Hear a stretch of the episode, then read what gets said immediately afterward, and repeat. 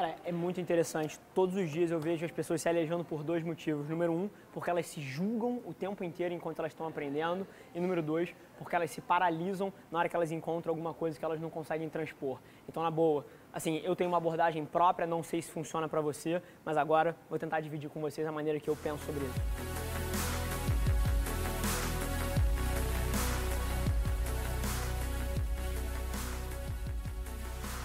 Eu não me arrependo de nada da minha trajetória, eu não tenho um arrependimento. E você pode achar que isso é um puta clichê, mas eu faria exatamente as mesmas coisas. Sou muito grato por tudo que eu conquistei na vida e eu tenho a humildade de entender que tudo isso aqui só aconteceu por causa das merdas que eu fiz quando eu tinha 17 anos, você não se julgar tanto enquanto você está passando por esse processo de definição de uma jornada. Porque você vai desde o seu day one pegar a experiência prática e real de mundo. Número 2, Todos os desafios que você enfrentar na tua jornada, você pode pesquisar conteúdos na internet, vão ser cadeiras pré-feitas que não vão te servir para porra nenhuma. Então você pode adaptar o teu processo educacional para o teu momento, coisa que eu fiz na minha carreira aqui. Todos os desafios que eu tinha, eu buscava conteúdo para aprender o que fazer, ia lá e executava. Você busca conhecimento com base nos seus desafios. Se você está num projeto, você está com dificuldade de fazer que as pessoas saibam do seu projeto, você vai fazer um curso online de marketing. Você compra um livro no Kindle por 5 reais, estuda sozinho e aplica no dia seguinte.